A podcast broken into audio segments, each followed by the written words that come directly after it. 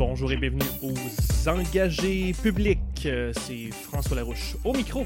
Et cette semaine, je suis avec euh, Jérémy Lepage Yes, sir. et Ronnie Al-Nozir. Bonsoir tout le monde. Et cette semaine, on fait un petit retour sur la COP26 et euh, ça n'a pas l'air facile de vivre dans l'opposition. Ça base au PLQ et chez les conservateurs.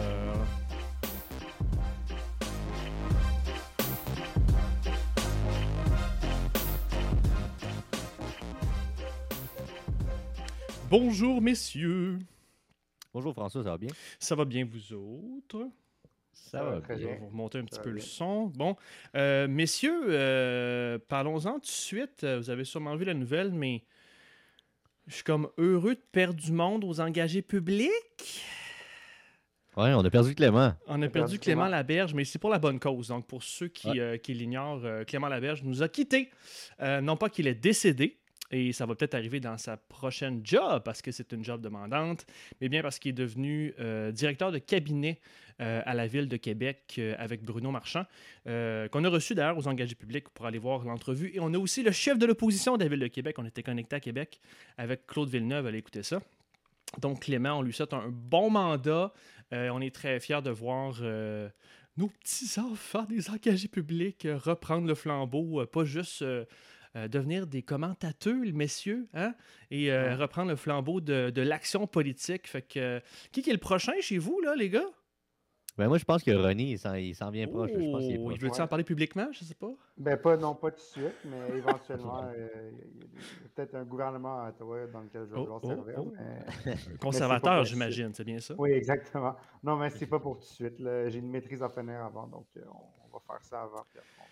Mais euh, c'est ça. Donc, euh, c'est- toujours le fun de discuter avec vous. Euh, on va continuer la conversation et puis on va, si je pense, dans la prochaine année, déjà 2021 s'en va, va se terminer.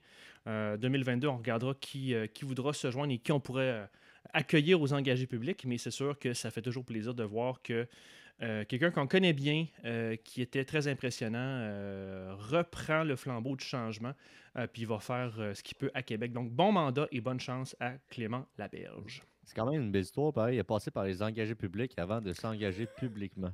C'est quand même, c'est quand Ben, même pas pire. Il dirait qu'il l'a déjà fait avant, euh, Ouais. dans, l'ombre, dans, derrière euh, le rideau, euh, dans une application comme, comme vous autres, messieurs. Là, euh, comme tous les membres des engagés publics sont soit des anciens militants euh, haut gradés, soit des cadres, soit dans, d'anciens personnels, euh, ou même on a eu un député à un moment donné. Mais euh, effectivement, c'est, c'est bon de, revoir le, le retour de Clément en politique active. Je vais aussi passer sur les. N'oubliez pas nos formations. Donc, euh, les municipales sont derrière nous. Les provinciales, ou moi j'aimerais mieux dire les nationales s'en viennent, comme le national de Québec.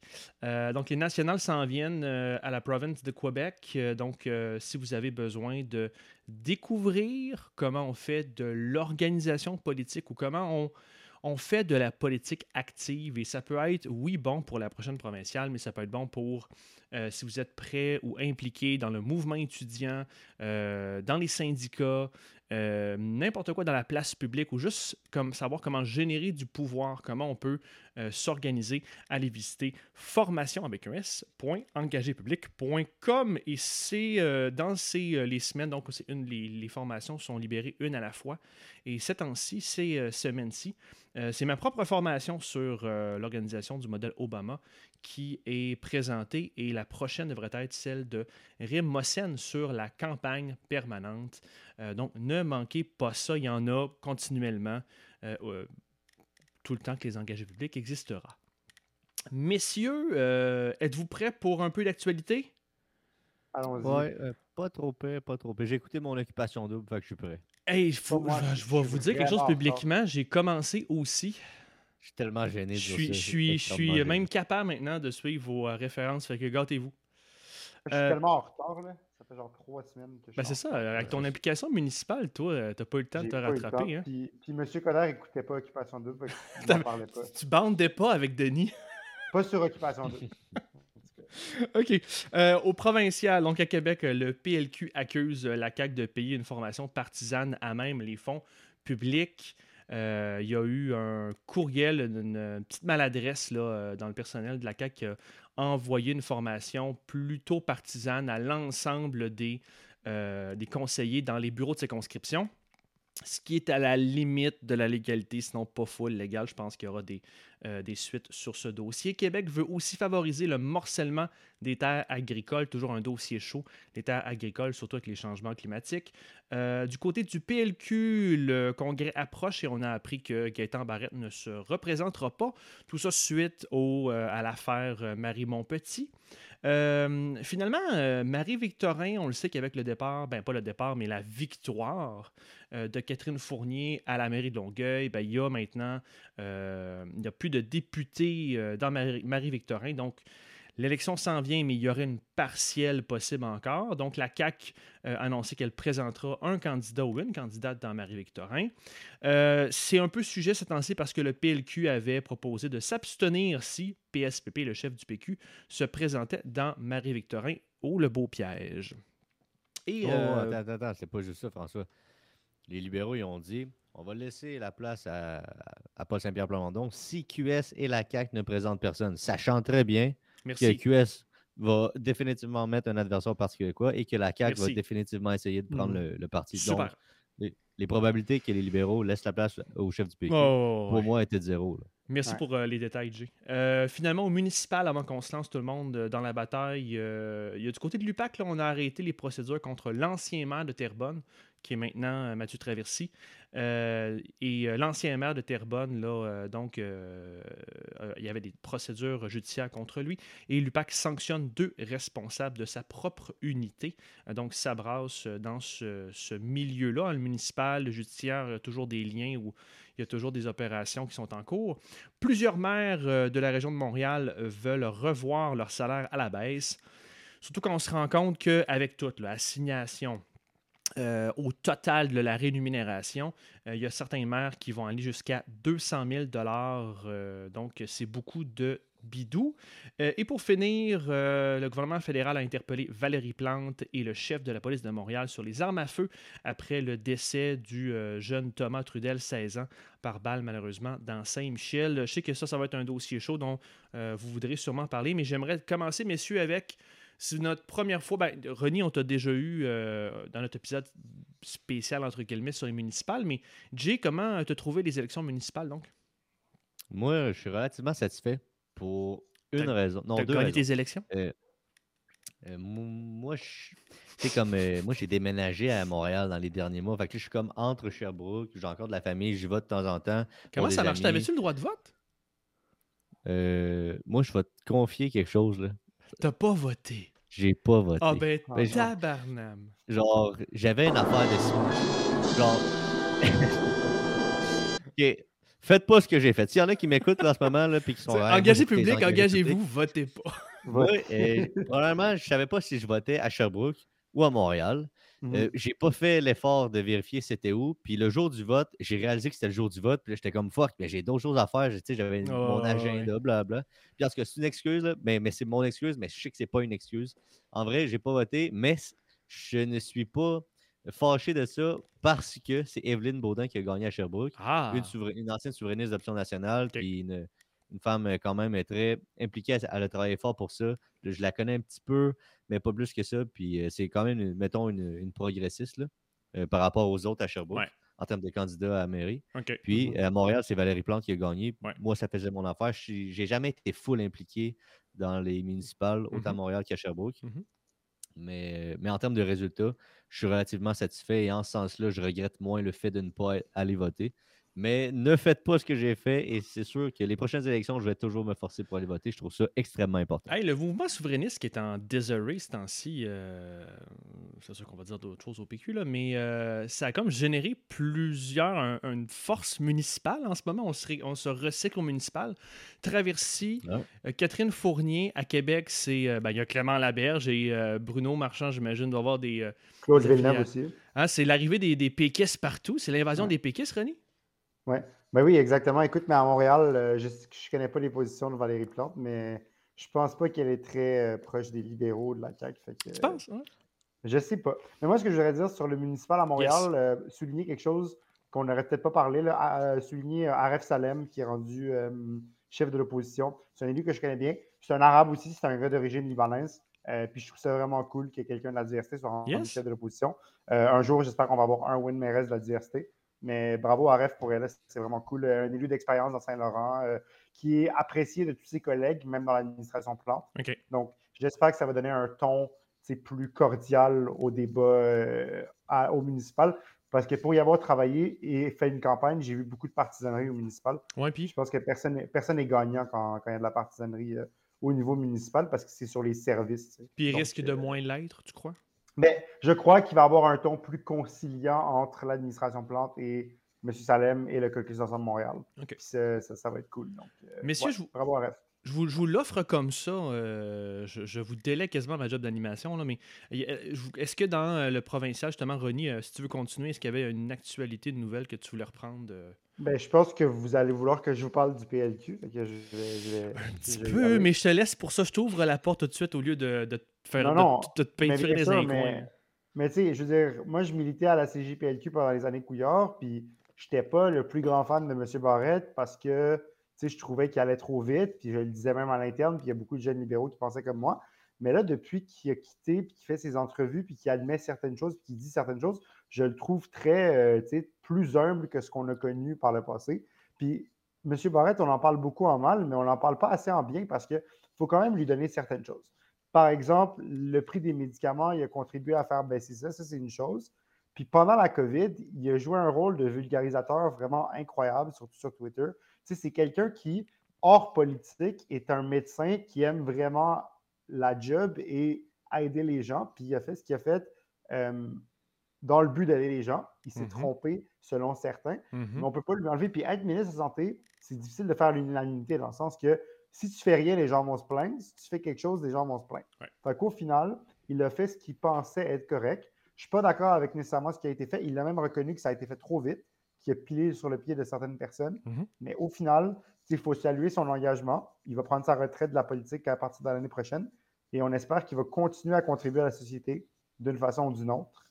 Et voilà, donc c'est ce que j'ai à dire sur M. Barrette. Mais là, tu défends l'homme, mais qu'est-ce qui se passe avec le parti? C'est quoi ta lecture de, des escarmouches qui en ce mhm. moment, c'est, c'était un bras de fer entre une ancienne garde et euh, la garde actuelle qui, mhm. euh, qui assoit son autorité parce qu'il y a quand même plusieurs annonces de départ.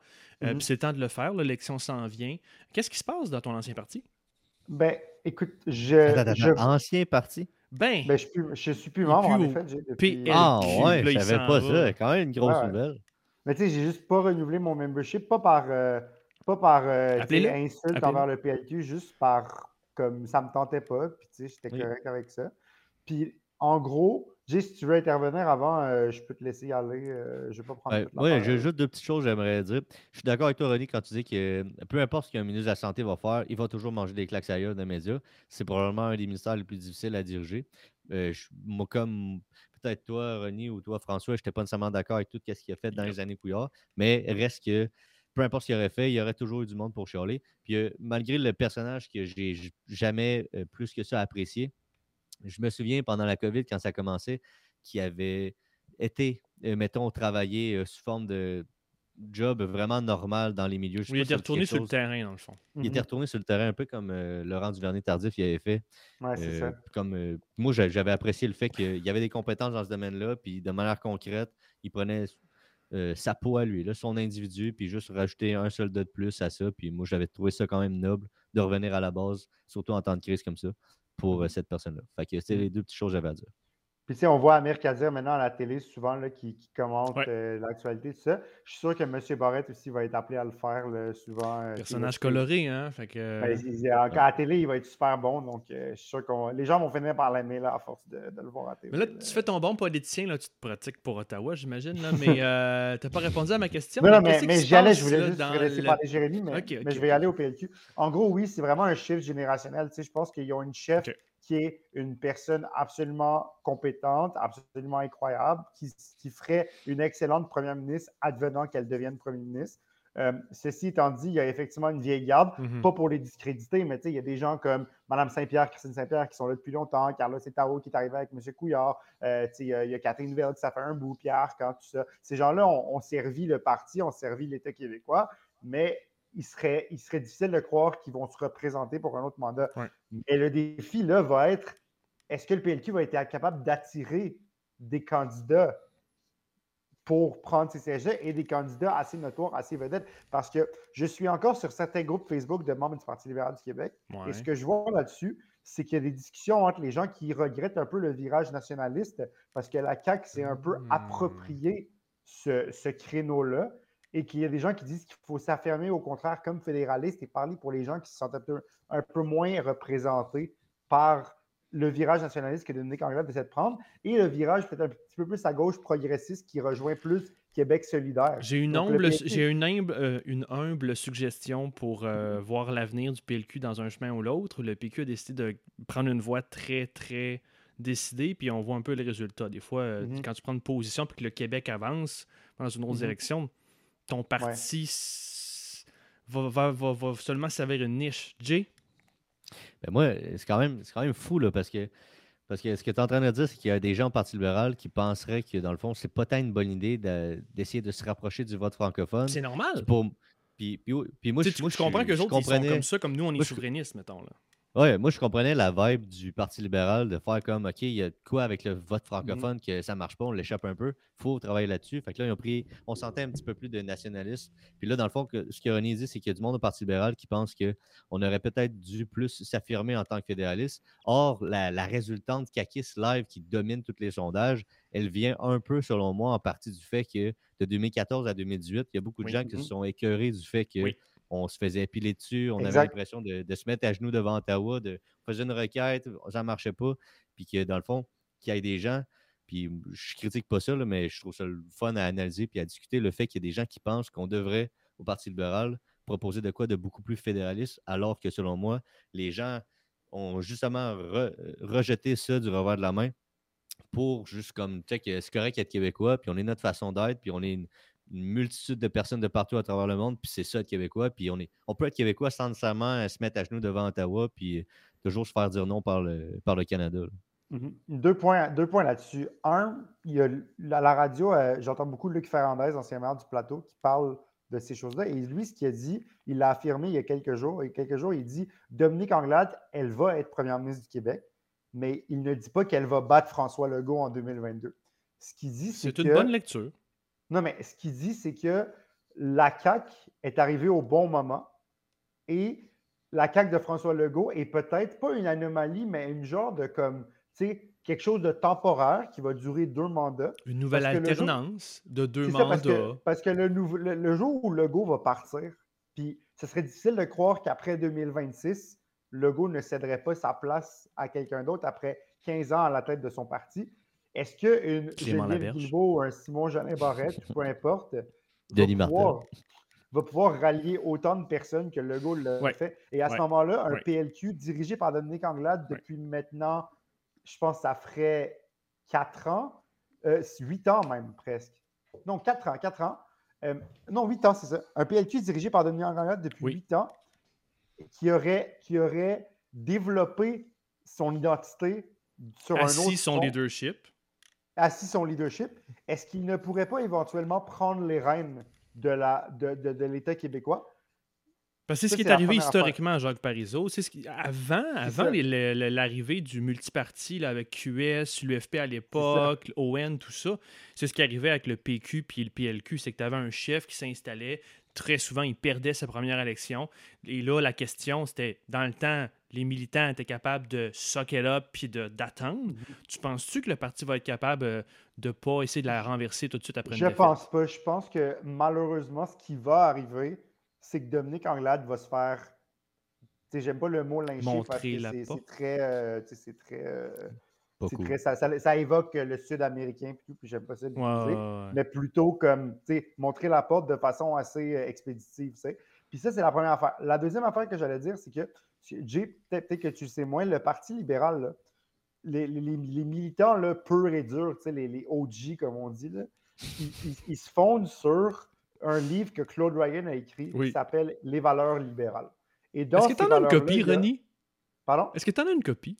J'en ai une, mais je pense que. Ça serait trop hot si tu la sortais live. Je pense que j'en ai comme trois, mais sont toutes chez mes parents, malheureusement. Ah, je suis un peu déçu. Mais continue, Ils sont dans des boîtes chez mes parents. Mais en tout cas, euh, ça pour dire que euh, dans ce livre-là, il y a notamment deux des valeurs. C'est un Québec fort à l'intérieur. Une des valeurs, c'est un Québec fort, mais Mhm. aussi la fierté d'être Canadien. Mhm. Et il y a des gens qui tiennent mordicus à ça, dans le sens que ça fait partie de qui ils sont comme militants. Évidemment, c'est des gens plus âgés, parce que les jeunes de mon âge, je commence à voir que oui, il y en a des fédéralistes pur et mais il y en a qui ne commencent pas à questionner le fédéralisme, mais à comprendre que le Québec doit être un petit peu plus affirmatif au sein du Ouais, Canada. Ils sont sur la Un bonne voie, à la. Tu vois, ça commence. Ils s'en vont. hein. Tu sais, un, un Ouais, peu à la je comprends. Bourassa.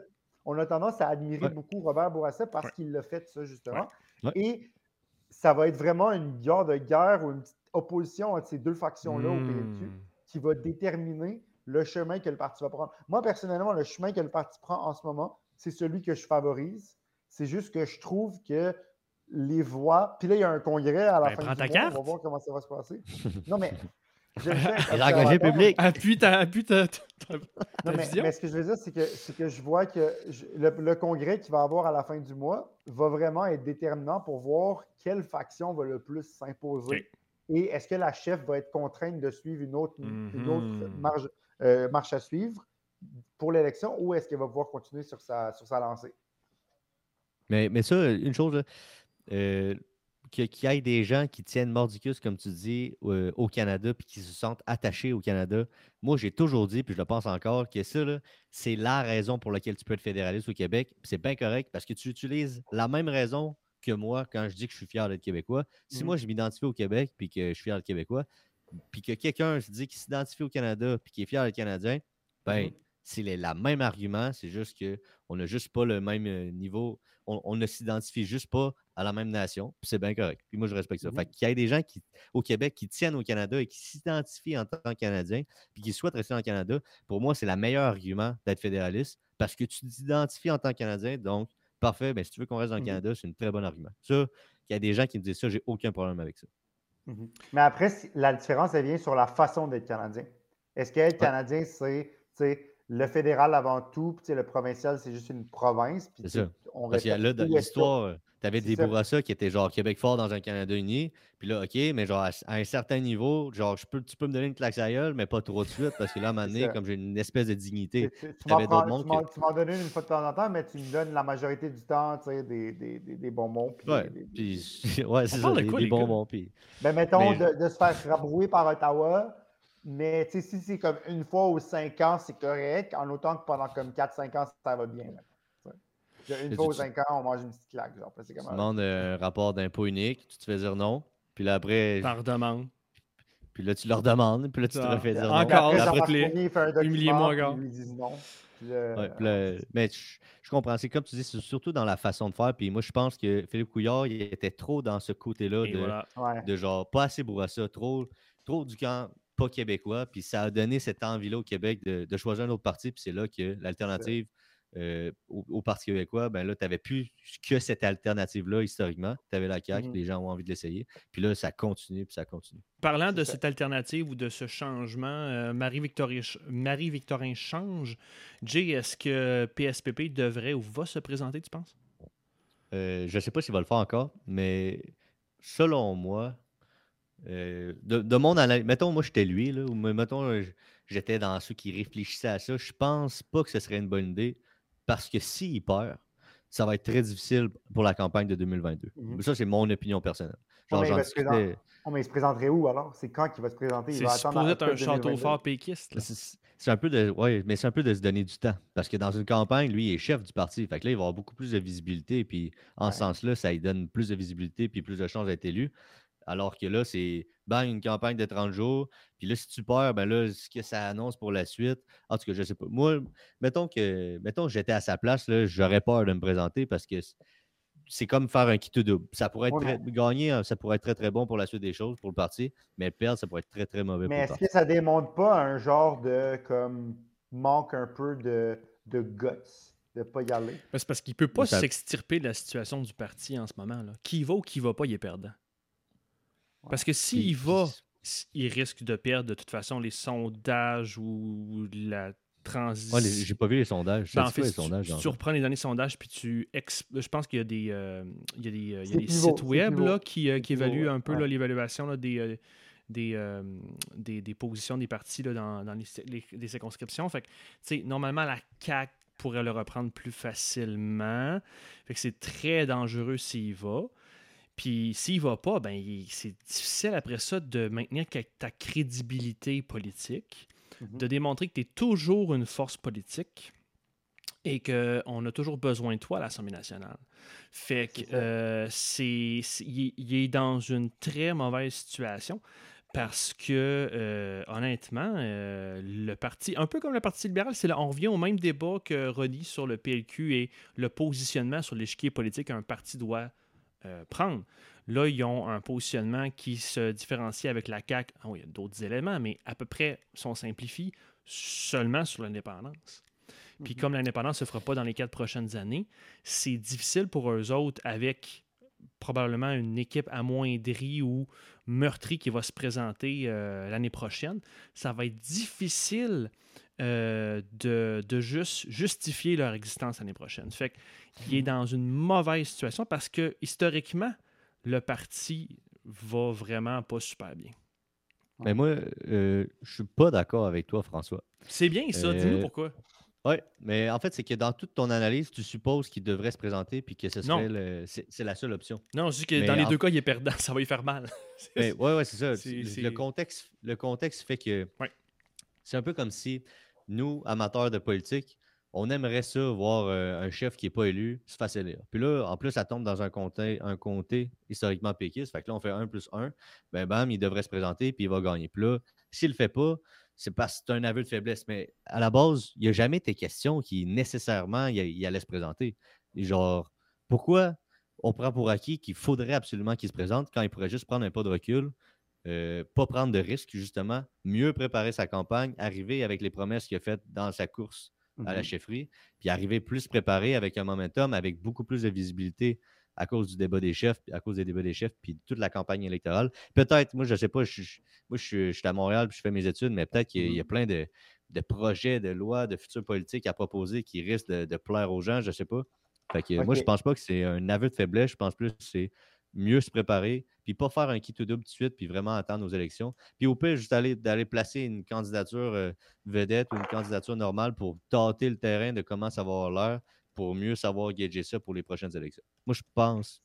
C'est- quand la dernière fois que tu as entendu parler d'un chef euh, qui se fait élire chef d'un parti et qui se présente à une élection deux ans, général deux ans après son arrivée comme chef du, au pou- au- de- du parti, sans avoir siégé une seule journée à l'Assemblée nationale.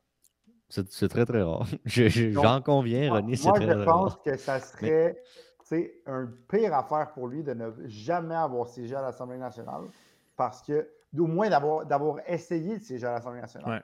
Parce que ça démontre que tu ne trouves pas ça important comme chef Non, non, de non. prendre ton siège à l'Assemblée nationale. Ça, c'est comme Ben ça non. que je le vois, moi, parce que si tu dis, si tu te présentes dans Marie-Victorin, tu envoies les messages, tu dis, moi, je vais prendre la chance et je vais trouver un comté que je peux représenter pour pouvoir porter la voix des citoyens du Québec et de Marie-Victorin s'ils m'élisent à l'Assemblée nationale du Québec.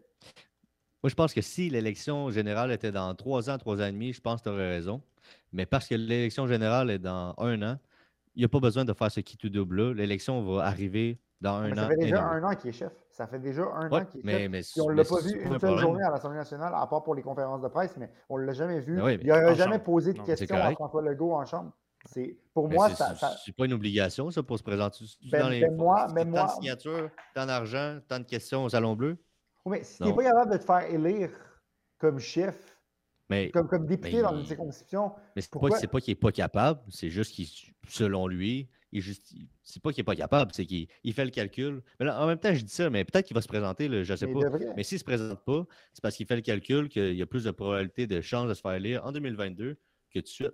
Puis, puis c'est pas une mauvaise chose, c'est pas un aveu, de faiblesse. Ben, c'est juste les- que c'est pas le bon moment. Les sondages disent le contraire. Les sondages disent que le PQ va mal puis que ça va être 10 députés, même moins. Fait Moins, euh, c'est un député en Ben, ce ben, moment. si c'est ça, si c'est ça, ce sera ça. Mais là, là on check toutes choses étant égales par ailleurs. Une candidature, un comté. Est-ce qu'il va se présenter? Est-ce qu'il va pas se présenter?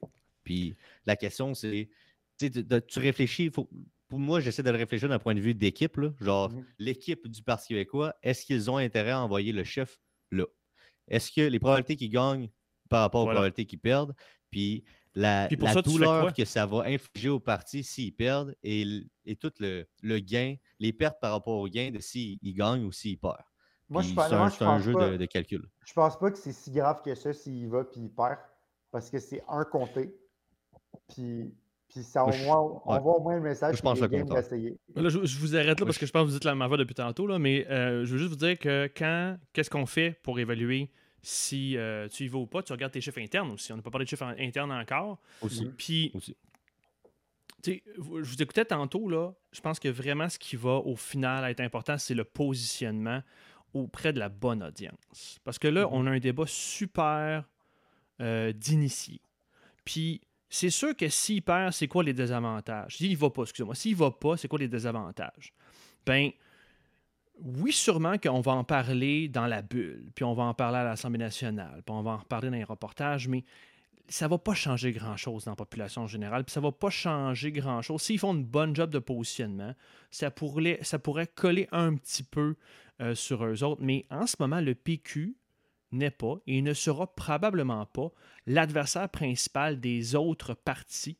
Ils vont avoir moins d'attaques. Mm. Ils ne seront pas la priorité. Mm. Fait côté coller une image, positionnement, euh, créer un narratif, s'il ne se présente pas, ça pourrait affecter un peu, mais ça va être un, un- des, ça va être un, un échange qui va être surtout dans la bulle. S'il Mm. se présente, puis qu'il perd, dépendamment des chiffres internes qu'ils ont, Mhm. Là, tu vas confirmer un narratif dans la population en général. Là, tu vas confirmer un peu plus que c'est un épisode de plus vers le déclin du pic. Fait que. euh, Mais, je comprends que je comprends votre différent. Puis, tu sais, Ronnie, toi, t'es vraiment sur le fait que qu'est-ce que ça représente de ne pas se présenter. Puis la, valeur démocratique de normalement, dans notre système, un chef devrait être à l'Assemblée nationale en train de poser des questions. Puis, tu sais, euh, clairement, euh, Jay, t'es plus sur l'aspect stratégique de le faire ou pas. Tu penses pas que ça. Comme moi, que ça. Je pense que si, mettons, j'avais à donner mon opinion, à voter si pour il devrait le faire ou pas. Mettons Selon tu conseilles. Mettons t'étais selon conseiller mon feeling, péquiste, là. Mettons que j'étais conseiller, là, je voterais contre. Parce que je pense que ça ferait plus mal euh, que, que le bien qu'on pourrait en retirer. Tu votes quoi, moi. Ah, tu votes quoi, Ronnie, toi? Moi, je dis qu'il doit y aller. Puis François, ce que tu as dit, c'est que, que ça confirmerait un narratif dans la population générale. Je ne sais pas à quel point une partielle dans Marie- Marie-Victorin va, avoir des répercussions dans la population Ça a générale. plus de portée. pendant Ça, un ça an. a plus, ben, pas pendant un an, mais ça a un petit Ouais, peu plus mais- de portée. Non, mais imaginez la- les deux nouvelles. là. Il y a une nouvelle que c'est genre une semaine, puis c'est de Ouais. dire Ah, PSPP se présente pas, ça va pas bien. Puis là, il y a une autre nouvelle, Ouais. c'est de dire Il a fucking perdu. C'est pas la même portée. Puis t'en parles beaucoup plus longtemps parce qu'après ça, il va être dans l'actualité sur la partielle, il va être dans l'actualité pendant la soirée électorale, puis il va être dans l'actualité après.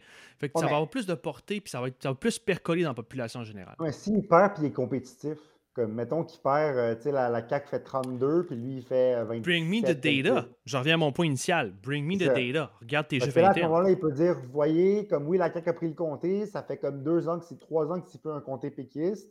Euh, mais maintenant, comme tu sais, on, on est compétitif, puis on a une chance de, tu on montre qu'on on est, on est compétitif, puis on est Mais tu capable de penses-tu vraiment qu'ils vont être compétitifs? Ben, je sais pas, je sais pas. Il faudrait avoir les données, comme tu dis. Mais moi, je pense que, ouais, c'est vrai que ce que tu as dit, la différence, c'est ça, c'est que la stratégie versus la, la valeur démocratique. de- de- Puis il y, a un- il y a une autre affaire aussi. Euh, moi, en allant travailler à l'Assemblée nationale quelques Ouais. semaines, Mhm. j'ai vu aussi l'aspect familial de la politique qui est vraiment difficile. Hein, c'est important. Puis hein? lui, lui, ouais, c'est vraiment important. Puis on en, on en parle jamais, Ouais. là, mais comme ça, Mhm. pour l'individu, ça fait toujours partie de l'équation. Puis tu- c'est tough, mais genre, tu as aussi tout cet aspect familial-là qui n'a aucun rapport dans, dans ton travail, mais comme ça, ton travail impacte indirectement euh, toute ta vie familiale. Fait que tout l'aspect familial qui prend beaucoup de place dans ta vie, forcément, mais que ça devient très difficile de jongler avec cet aspect-là, plus Mhm. ça. Fait que ça doit rentrer dans son calcul aussi. Non, c'est sûr, c'est Ça sûr que ça, ça, ça, peut jouer, là, la, la conciliation politique-famille. là, C'est sûr que ça, ça- Mais bon, on- rendu là, c'est son choix, puis j'ai On hâte de verra. voir, puis ouais, On on verra. verra. Ouais. Euh, parlons de, de conciliation euh, et de, de famille qui euh, se chicanent parfois. Allons au fédéral. Euh, euh, on apprend, je m'en vais vers les conservateurs, c'est là que je m'en vais. Mais on apprend quand On même que le gouvernement libéral va s'excuser officiellement. Cette fois-ci, ça va être envers les victimes militaires d'inconduite sexuelle. Euh, les libéraux sont euh, minoritaires en ce moment, mais ils vont peut-être plutôt s'allier avec le NPD pour faire passer leur projet de loi à garder euh, le pouvoir. Donc là, on ignorait un peu plus le bloc dans ce cas-ci. Et ça a été un peu le, sujet de la semaine au fédéral. Donc, ça une sénatrice conservateur, conservatrice, une sénatrice conservateur? Qui a demandé un vote de confiance euh, au caucus national. Donc, ils ont une instance, euh, ils ont une instance dernièrement. Et euh, Erin O'Toole l'a exclue. Elle s'appelle Denise Batters et elle n'est plus conservatrice. Donc, Jay, penses-tu que O'Toole fait la bonne affaire, un peu comme, j'imagine, ce que Ronnie nous expliquait tantôt au PLQ? Y a-t-il un jeu de pouvoir encore une fois- ici? Puis c'est une bonne chose d'expulser les gens qui sont pas d'accord avec toi? D'ex- T'expulser autour, tu parles? Non, il n'a pas expulsé Ouais, O'Toole. O'Toole a expul- expulsé cette euh, sénatrice conservatrice qui a demandé un vote de confiance. Est-ce que c'est une bonne Euh, chose ben, ou tu laisses place que à la... aux gens qui sont pas d'accord avec toi dans ton parti? Ben, en tant que. Hmm, Comment je faisais ça? Genre, attends, je vais faire une grosse parenthèse. De- depuis quelques années, j'ai vraiment l'impression, là, la liberté d'expression, c'est beaucoup plus difficile. Puis, euh, il y, a- il y a beaucoup de gens, de plus en plus de jeunes qui pensent qu'il y a bien des choses la vie que tu n'as plus le droit de dire.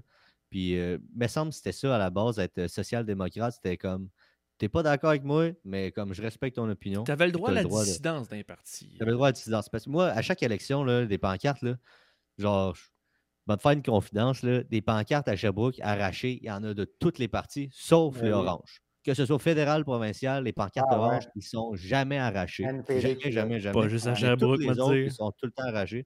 Puis ça, je ne sais pas si c'est uniquement à Sherbrooke, mais il faut croire qu'il y a une partie de la population qui pense que quand tu penses pas comme eux, ben tu représentes le diable puis c'est pas correct. Puis moi, je pense que, en tout cas, c'est pas de mon opinion. Tu peux être en désaccord avec moi, mais je vais respecter ton opinion puis je ne veux pas t'empêcher de la dire. C'est la- c'est un principe que moi, je, je considère important.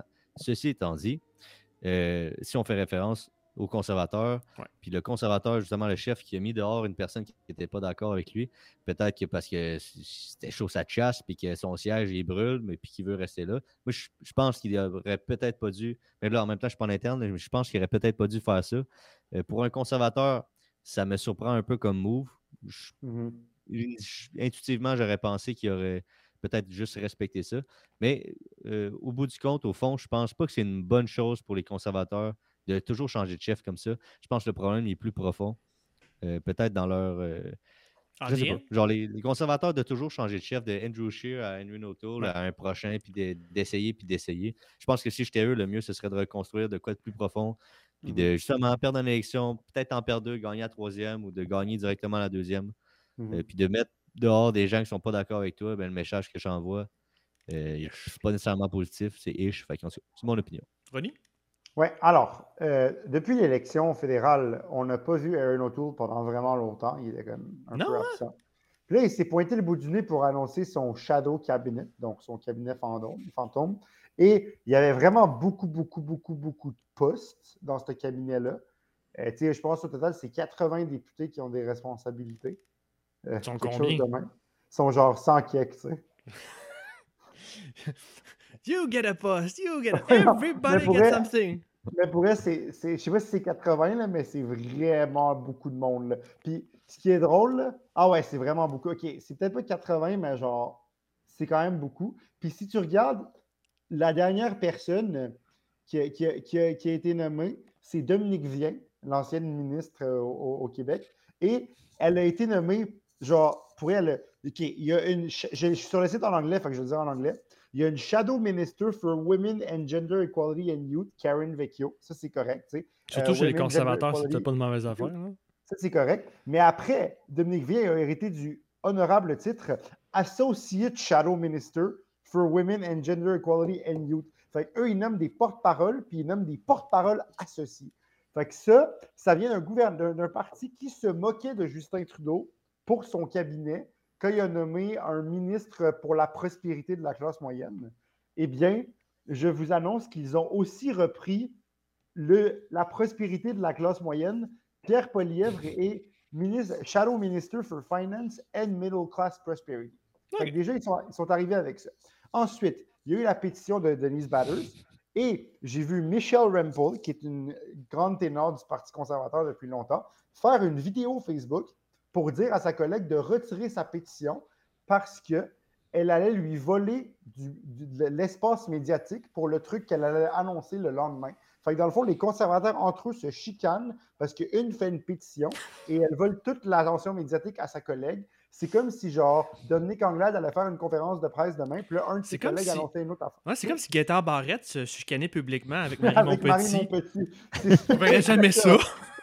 Et après, c'est la situation en Saskatchewan où est-ce que le, le, premier ministre, qui n'est pas du Parti conservateur, mais quand même, dit que les Saskatchewanais sont une nation et réclame des choses pour les Saskatchewanais, de ce gars-là d'un côté. Et de l'autre côté, tu as, comment il s'appelle, euh, notre ami Jason Kenny à, euh, en Alberta, yes. pour qui ça va vraiment mal, puis pour qui il y a un congrès bientôt où est-ce qu'il pourrait y avoir un vote de confiance, où est-ce que, comme, il y a beaucoup de choses qui se passent en Alberta. Donc, ça va vraiment mal pour les conservateurs. Bref, c'est un cirque, les conservateurs, c'est ça? C'est vraiment un cirque, surtout mm. que, puis là, je vois Aaron O'Toole qui exclut une sénatrice. La seule chose que je peux lui donner comme justification, c'est qu'il a dit qu'elle ne respecte pas la volonté des, des, gens qui ont voté pour une opposition avec lui dedans parce qu'une sénatrice n'est pas élue. Donc, peut-être que ce qui l'a agacé, c'est que ce soit une sénatrice qui est une élue, qui est en fait une, représentante non élue. Ouais. C'est peut-être pour ça qu'elle s'est fait mettre dehors. Qui, elle, se permet de. De, de jouer à la, dans la démocratie, puis dans, dans, tout ça, alors que dans les faits, elle est nommée par le premier ministre et elle n'est pas élue. Donc, ça, c'est la seule chose, parce que c'est ça qu'il a dit, en fait. Il a dit une sénatrice ne va pas venir jouer dans les décisions des gens, de la population québécoise qui a voté pour nous, alors que, tu sais, elle n'est pas élue. Il n'a pas dit, mais je pense que c'était un peu sous-entendu. Donc, il y a ça. Ça, c'est mon, mon, opinion sur les conservateurs. Et après, pour ce qui est des, des, des, des les, les, libéraux en ce moment qui doivent être vraiment contents parce qu'ils voient du, un peu du, du, ah. chamaillage au sein des rangs conservateurs. Oh, oui. Et ils se disent notre opposition est faible, le NPD va nous soutenir sur quasiment tout parce qu'ils ne vont pas vouloir déclencher l'élection. Et tout ce que le NPD ne va pas être d'accord avec nous, ben, le bloc va être d'accord. Le bloc va être d'accord avec nous. Donc, on est correct. Il y a, des gens qui disent que ce, gouvernement minoritaire-là, il va durer un bon trois ans, peut-être même quatre ça serait pas fou. Ça serait Attends, Justin va peut-être vouloir une élection semaine prochaine, on ne sait pas. Ben, moi, j'aimerais ça que ça dure longtemps, parce que ça. Moi, le gouvernement minoritaire, en fait, surtout fédéral, moi, je vis très, très bien avec ça. Ça donne un rapport de force au Québec, puis en plus, ça force les libéraux à faire des concessions, mhm. ou bien avec l'NPD, ou bien avec le point. Québec. Bon point. Avec le Bloc. Mais moi aussi, je préfère les minorités en général. Euh. je, je sais ce que ça euh, T'es sûr que tu veux dire ça publiquement, toi? Les gouvernements minoritaires. Mais t'espérais un gouvernement majoritaire libéral. Non, non, mais dans le sens que, tu sais, je trouve que la, la le gouvernement majoritaire, ça peut, ça peut bien fonctionner quand, tu sais, c'est vraiment comme. Par exemple, la CAQ, j'aimerais ça que ce soit une minorité pour qu'il y ait plus de, de, conciliation entre les partis, mais on voit que ça fait quand même consensus dans la population, ce que la CAQ fait. même moi, il n'y a pas grand-chose que la CAQ fait qui me choque euh, au plus haut. Comme je suis généralement correct avec beaucoup de choses qu'ils font. C'est juste qu'il y a des choses que je ferais différemment. C'est vraiment mm. ça. Mais à part la loi 21 puis la loi 9 que j'aime pas parce que c'est identitaire et tout, il n'y a rien que la CAQ a fait on a vu avec le projet de loi 2 sur, euh, les, les, trans, il y a eu une mobilisation, puis ça a fonctionné. Oui, puis ils ont retiré leur. Euh, donc, la CAQ apprend, la apprend à, faire de la conciliation. Comme Valérie Plante, d'ailleurs, semble apprendre à Montréal à être conciliante. Comme d'ailleurs, les libéraux fédéraux semblent aussi apprendre à travailler avec les autres partis. je pense que quand on voit ça aux trois niveaux de gouvernement, c'est sain pour la démocratie en général. Euh, je, vous pose la question, sentez-vous qu'il y a comme un vent de. C'est peut-être juste purement moi qui est naïf, là. Puis, mhm. Mais tu sais, j'entendais, euh, j'écoutais un certain euh, Bruno Marchand à Québec, euh, j'entendais certains nouveaux élus municipaux, puis il y en a que ça a été même dans leur proposition, puis dans leur langage pendant les élections. Il y a, on dirait qu'on veut sortir un petit peu de, du langage toxique, on veut commencer à mhm. travailler ensemble. C'est sûr, sûr qu'à Québec, on a vraiment le le 99% d'appui de la population à la CAQ, là, fait qu'ils font un peu ce qu'ils veulent, puis c'est difficile des fois de leur faire changer d'avis, là, mais C'est-tu moi où on sent quand même qu'il y a un, désir en ce moment publiquement ou dans le narratif seulement, dans la, rhétorique seulement, de vous peut-être changer, euh, de faire de la politique autrement? Tu sais, le, le rejet de Nicodère, ça peut rentrer mm-hmm. là-dedans aussi. Comment vous voyez ça?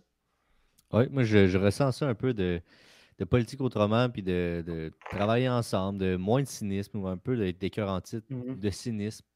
Mais je sais pas trop. J'ai hâte on vient de sortir de la pandémie, là, je veux pas que vous chicaniez encore, les gars. Là, tu sais, puis non, c'est ça. C'est un peu comme si les gens avaient envie de positif, puis ont envie de, faire du positif. Puis mm. c'est vrai que des fois, genre, on, on file en tant que, que, personne qui aime la politique, on file comme euh, moyen juste par le fait. Notre humeur est impactée de par le fait que dans la politique, mettons, ça va pas bien, ou genre des petits scandales, des mauvaises nouvelles. ça nous impacte même moralement. Mm-hmm. Mais là, là, en ce moment, comme tu dis, François, je le sens un peu. On, dirait que politiquement, mon, moral, mon humeur est impacté positivement par la situation politique parce qu'il y a du nouveau monde, il y a des jeunes, il y a beaucoup de femmes. Beaucoup de jeunes, beaucoup de femmes, oui, oui. Euh, genre plein de petites bonnes nouvelles comme ça. Puis euh, même, même tantôt, tu disais, le mouvement souverainiste, c'est pas super fort fort en ce moment. Par contre, il y a plein de maires, maires souverainistes. Le Bloc, en ce moment, il est fort à Ottawa pour une deuxième élection consécutive. Le nationalisme est très euh, fort au Québec. C'est la, le, nationalisme est très fort au Québec. Fait, fait, le mouvement souverainiste n'est pas extraordinaire, mais en même temps, je pense qu'il est mieux. Il est limite. c'est bizarre à dire, mais c'est comme s'il est, est mieux une crise de renaître. Hein. Il est à une crise. C'est pas comme si. C'est ça c'est pas comme si genre c'était catastrophique. Limite, c'est même mieux que, que v'là deux ans. En tout cas, c'est mm-hmm. ça. Puis, j'ai l'impression que tu sais, on, on, prend plus conscience des, des problèmes, tu sais, euh, des problèmes comme plus fondamentaux qu'il faut régler, comme par exemple, pendant la dernière campagne municipale, tu sais, j'étais dans un certain camp, comme je travaillais pour un certain camp à l'élection municipale, puis on s'entend, les, les, deux candidats s'entendaient sur les problèmes, tu sais, sur l'habitation, sur le, sur, sur la sécurité, tout ça. C'est juste qu'effectivement, je pense que, puis ça, je peux le dire très ouvertement, M. Coder, il a fait l'erreur d'être un petit peu trop euh, cynique puis de, jouer sur ça un peu. Puis, j'ai aucune gêne à le dire que oui, je travaillais sur cette campagne-là, mais effectivement, même moi, je trouvais un peu des fois que, comme, tu sais, que de dire, quand le vocabulaire, c'était la campagne, la ville est sale, la ville n'est pas sécuritaire, tout ça. Mais n'empêche que c'était pas entièrement faux quand on voit un un jeune de 16 ans, parce que là, on n'en a pas parlé, mais je veux le dire, un jeune de 16 ans qui se fait gun down à Montréal, euh, à Saint-Michel, puis c'est le troisième cette année de, de, de cet âge-là. Mm. Puis, mais ce que j'ai aimé après, c'est la réaction de la mairesse Plante, qui, avec le chef de police, est allé directement sur les lieux, voir la famille, voir les gens, tout ça, et interpeller le gouvernement fédéral, le Hey, ça va faire les armes à feu, comme let's go, on, on attend après vous. Et j'ai vu M. Salem aussi qui a répondu en entrevue ce matin à, Patrick Masbrouillant. Effectivement, même chose, on tend la main, tout ça. Mais comme je là, j'ai l'impression que, puis on va parler de la COP26 aussi, mais même sur le climat, je vois qu'il y a comme une. Tout le monde semble enfin comme comprendre qu'il faut faire de quoi. Puis c'est beau à voir parce que pour avoir connu les années euh, libérales, tu sais, Couillard, où est-ce que, tu sais, il y avait beaucoup d'opposition entre le PQ et le, PLQ. Une de mes plus grosses frustrations que j'ai vécues, moi, il y a un projet que je suis d'accord avec, c'est Pharma Québec, le projet que, Québec solidaire veut faire. Je trouve que c'est génial comme idée, puis je comprends pas pourquoi c'est pas encore mis en place. Positionnement, juste qu'est-ce que ça a de l'air, ça a l'air de communiste. Mais on est au Québec, mais oui, ça c'est un autre débat. C'est ça, tu sais. Puis je me rappelle d'avoir écouté la période, parce que dans, le temps où je travaillais en, affaires publiques, j'écoutais souvent la période des questions parce que je faisais des, analyses et des résumés pour les clients. Puis je me rappelle d'une période des questions où est-ce que, euh, je pense que c'était Amir Kadir qui, parlait à, Carlos Etao, puis qui lui dit Écoute, j'ai déposé un projet de loi, comme, pourrais, prends-le, fais ce que tu veux avec, change ce que tu veux, module mon programme comme tu veux, mets ton nom dessus, je m'en fous, mais passe-le fais, ce que tu as à faire. Change de nom, euh, refais la page couverture, ajoute des couleurs si tu veux, don't care. Juste passe mon projet de loi. Puis ça s'est jamais fait. Puis c'est pas, pas nécessairement de la faute. pourquoi? Oui, parce qu'il était majoritaire, puis il était comme j'ai le droit de faire ce que je veux. Tu veux pas donner des points à l'autre équipe. C'est ça. Mais ça, je trouve ça dommage. Je trouve ça vraiment dommage que la politique, ça fonctionne comme ça. Puis d'ailleurs, tu sais quoi? Ça, c'est quelque chose que je vais donner à M. Coder. C'est pendant la campagne, à un moment donné, il a dit, euh, ils ont demandé. Euh, en fait, ça, c'était en privé. Euh, ben, privé, mais pas vraiment. C'est que c'était. Attention à ce que tu nous dis, là. Non, non, mais c'était au débat du, du Corim, qui n'était pas télédiffusé, mais il y avait une mêlée de presse euh, avec chaque candidat après. Puis, quand les journalistes ont demandé à chaque candidat, donnez-nous une qualité ou une chose que votre, votre adversaire a fait que vous trouvez qui est bonne. Puis, euh, M. Coder a tout de suite dit le Grand Parc de l'Ouest que Mme Plante a fait. Moi, je trouve ça vraiment bon dans l'ouest, dans l'ouest de l'île. Je le garde. C'est moi, si je reste maire, je le garde, il n'y a pas de problème. Alors que Mme Plante, quand elle, elle, elle, lui ont posé la question, pendant comme cinq minutes, elle a fait comme euh, ah, c'est vraiment dur, euh, aidez-moi, puis tout. Puis ça, j'ai trouvé ça pas cool. Fait que des deux côtés, j'ai vu des choses un peu. Tu sais, elle a essayé de Il jouer s'aime pas. Euh, je pense que c'est Vivian qui disait qu'il y a vraiment de l'acrimonie personnelle. Puis finalement, elle a dit le bureau de l'inspecteur général, qui est un grand leg de M. Coder à Montréal, qui, qui, a vraiment aidé à lutter contre la corruption. Mais tu vois, si on est capable, autant des deux bords, au municipal, au provincial, au fédéral, de tous les bords, de reconnaître quand l'autre personne, tu sais, au hockey, on le voit mettons. Je me rappelle, il y a quelques temps, il y a, quelqu'un qui a marqué un but. Oui. Au hockey? Oui, au hockey, on Est-ce que tu t'envoies tes, tes baskets, toi?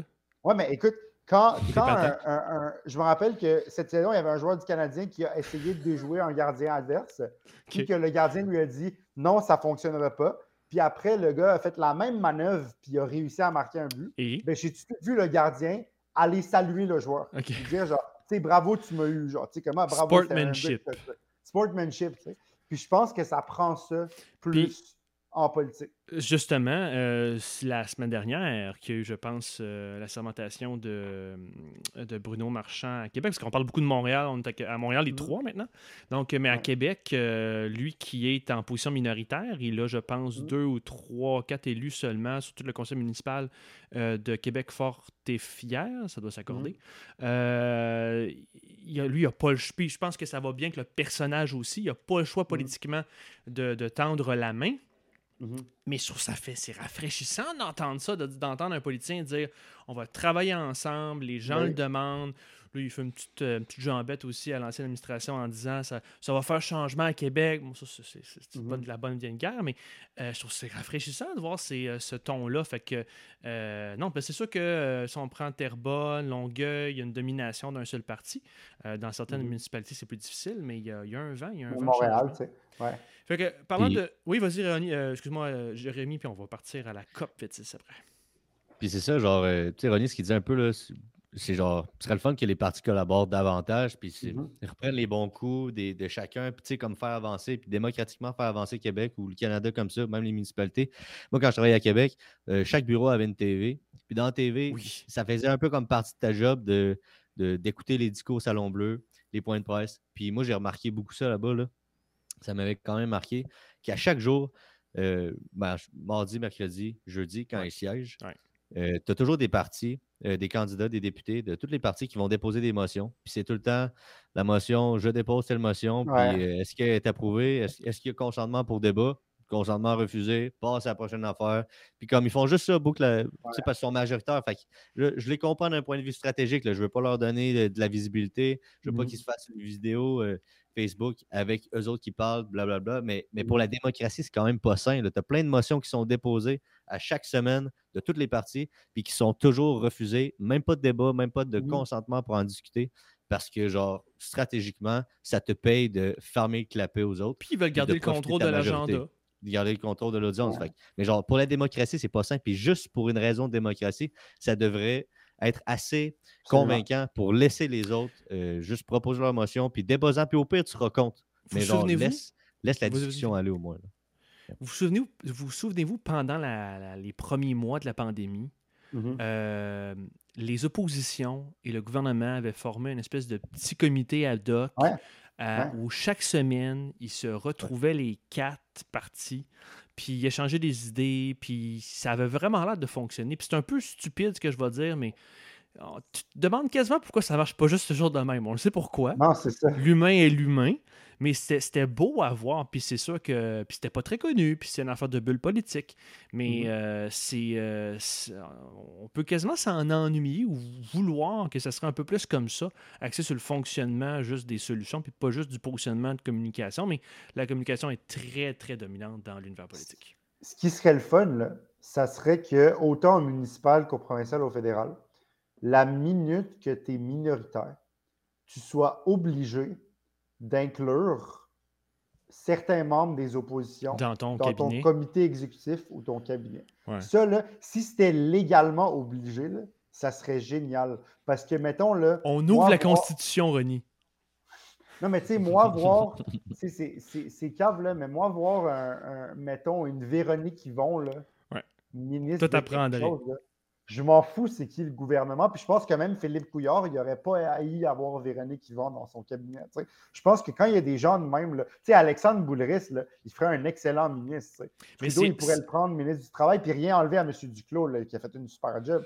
Là, je vais, faire un, je vais faire un super gros un super gros raccourci pour ceux qui sont en Sciences Po. Là, fait que euh, mettez pas ça dans vos examens. là. Mais euh, c'est un peu un des arguments pour une réforme du mode de scrutin. Absolument. Parce que Absolument. tu favorises plus de gouvernements euh, Ouais, minoritaires, euh, de coalitions, euh, tu n'as comme pas le choix de t'associer avec d'autres partis, puis là, tu dois négocier, puis tu négocies comment avec des ministres, justement, de d'autres partis dans ton euh, cabinet. Fait que c'est Mais- un des arguments. Oui, Jay? Mais, mais je me souviens, ça, on en avait parlé, François, de quand cette espèce de coopération-là, en début de crise, est arrivée, puis on était tous contents que les, les partis coopèrent. Mais- de temps ça va durer? Mais je me souviens aussi, six mois, huit mois plus tard, il y a bien des gens qui, qui appelaient à- aux oppositions de genre, man, faites votre job d'opposition comme on en veut de la chicane, genre. Là, on avait tellement pas de chicane que les Ben, gens on demandaient des- des, critiques. des- C'était pas tant de la chicane que d'avoir un, un chien de garde aussi. Parce que tu avais C'est comme. Le gouvernement faisait ce qu'il veut. c'est une espèce d'équilibre qu'on veut dans une démocratie. On aime ça quand ils coopèrent, mais en même temps, on veut qu'il y ait une- des, des différences d'opinion, puis on veut qu'il y en ait qui disent. Qui euh, vérifient. qui vérifient, Une, ouais. une des, une des séries les plus cool que j'ai écoutées dans ma vie, ça s'appelle. Borgen. Je ne sais Ah. pas si vous connaissez ça. Je sais pas si tu connais ça, François. J'ai jamais Ouais. écouté, mais je sais c'est quoi. Mais c'est dans le fond, c'est, c'est- c'est- ça se passe en, en- au Danemark, là, puis c'est basé sur euh, une femme qui devient la première première ministre euh, du Danemark, un peu par. euh, Politique par fiction. Pardon? Ouais, politique Puis dans fiction. le fond, c'est très, c'est très, de, c'est très euh, minoritaire, tu sais, c'est des gouvernements minoritaires. Donc, tu la vois former des coalitions avec le parti qui est quasiment comme le Parti populaire de Bernier, tu sais, puis le- puis tu les vois comme. c'est vraiment intéressant, c'est vraiment bien fait, mais pour un monde de même, tu sais, il y en a qui disent, oh, mais c'est instable, puis ça fait peur, puis tout, mais non, tu sais, parce que si, si tu es capable de, faire quelque chose qui fonctionne, que les gens sont vraiment là pour servir le bien commun, ben à ce moment-là, ça peut fonctionner, puis ça peut même être bien, parce que, tu sais, mettons que Pharma Québec serait peut-être en place si on avait eu un, un gouvernement de Québec solidaire, un gouvernement avec Québec solidaire comme un député de Québec solidaire devant. Tu sais, Americadir aurait fait un excellent ministre de la Santé, c'est à pour ça-. Ouais, vas-y, vas-y, tu veux y aller après toi. C'est pour ça aussi que quand les, les gouvernements, mettons les libéraux, disent Ah, on est tanné des gouvernements minoritaires, il nous faut la majorité pour avancer. En réalité, Ouais. pour moi, c'est surtout que ça les déplaît politiquement d'être toujours, euh, de ne pas avoir le pouvoir à 100% de toujours dépendre un peu de d'autres députés ou de d'autres partis. Ça, les- ça doit être désagréable d'un point de vue euh, partisan, puis d'un point de vue stratégique, mais c'est sain pour la démocratie, ça. Mhm. Genre, t'aimes bien mieux être député d'un parti majoritaire que d'être député d'un parti minoritaire. C'est plus facile de vivre dans un d'un parti qui a la majorité au pouvoir. Mais Mhm. c'est c'est pas nécessairement plus euh, sain, puis c'est pas nécessairement plus correct pour l'ensemble de la population, puis la démocratie en général. Puis il y a une chose par contre, c'est que c'est aliénant pour un député d'arrière-ban d'être dans une majorité parce que tu Ouais. fais concrètement pas grand-chose. Tu sais, dans le sens que- Ouais, tu pousses ta- ton comté ou les intérêts de ton comté. Oui, oui, c'est ça, mais tu t'es vraiment un député de comté. Ton là, comme- dis. Mais à part ça, mais non, mais à part ça, tu sais, dans le sens que comme je me rappelle, là, ils, ont, ils ont même enlevé ça à l'Assemblée nationale. Quand, quand j'écoutais encore une fois des, des commissions parlementaires pour des clients, les députés de partis euh, au gouvernement, dans le temps le PLQ, posaient des questions à leur propre ministre pour. Puis c'était pas des questions genre pour les défier parce qu'ils n'ont pas le droit, parce qu'il y a une ligne de parti. Fait que c'était genre. La, la Parlez-nous un réponse peu être de- préparée, par exemple.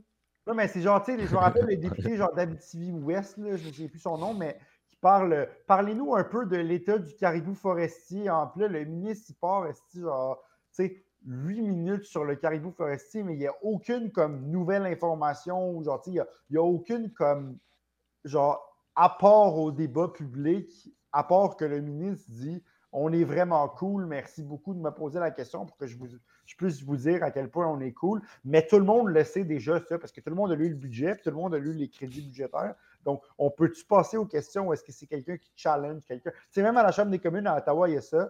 Des députés du gouvernement qui se lèvent et qui disent Est-ce que le premier ministre peut nous parler des excellentes initiatives prises par le gouvernement du Canada en affaires étrangères? Fait que là, Trudeau se lève et dit Ah, ben merci à ma collègue pour la question. Voici toutes les cool affaires que nous avons faites en affaires étrangères. C'est une manière aussi de donner des réponses, c'est ça. Tu plantes. C'est des questions plantées, ça. C'est ça, mais tout le monde s'en tape de ça, tu sais. Fait que genre, on peut-tu passer à autre chose, s'il vous plaît? Puis je nous, je nous, écoute, là, vraiment, puis je sais que c'est encore. Puis c'est pour ça que les auditeurs sont là, on les remercie.